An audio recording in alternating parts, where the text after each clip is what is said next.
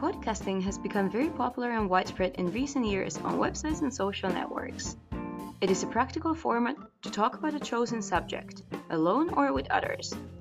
For the podcast maker, this requires less investment and equipment than a video, for example. This way, the time spent creating your podcast will not be too long, since you only have to choose a topic, prepare the dialogues, and record everything. And with our Lilicast app, you can do all of the above.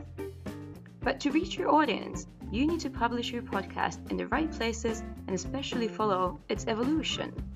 In this episode, we will explain everything about hosting and sharing your podcast with Lilicast.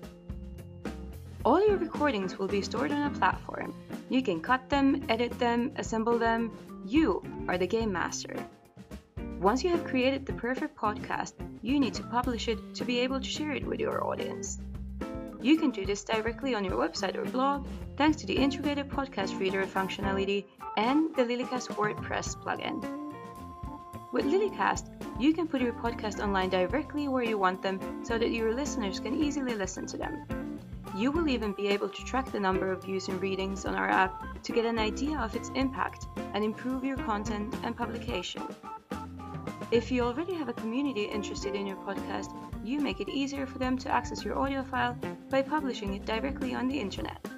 If you are looking to develop a community or reach a new target, you can share your content on social medias and make your podcast more attractive and captivating thanks to Lilicast.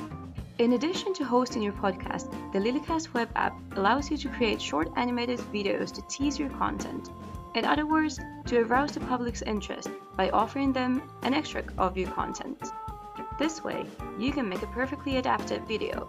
You choose the most relevant extract to highlight the subject, illustrations, and text that match and attract the eye, and you even have features to add GIFs or automate subtitles. There are as many possibilities offered by the Lilicast web app, which stores all your audio and video content and even informs you of their evolution and the state of their visibility you can find out which videos had the most impact and which ones brought you the most traffic, for example.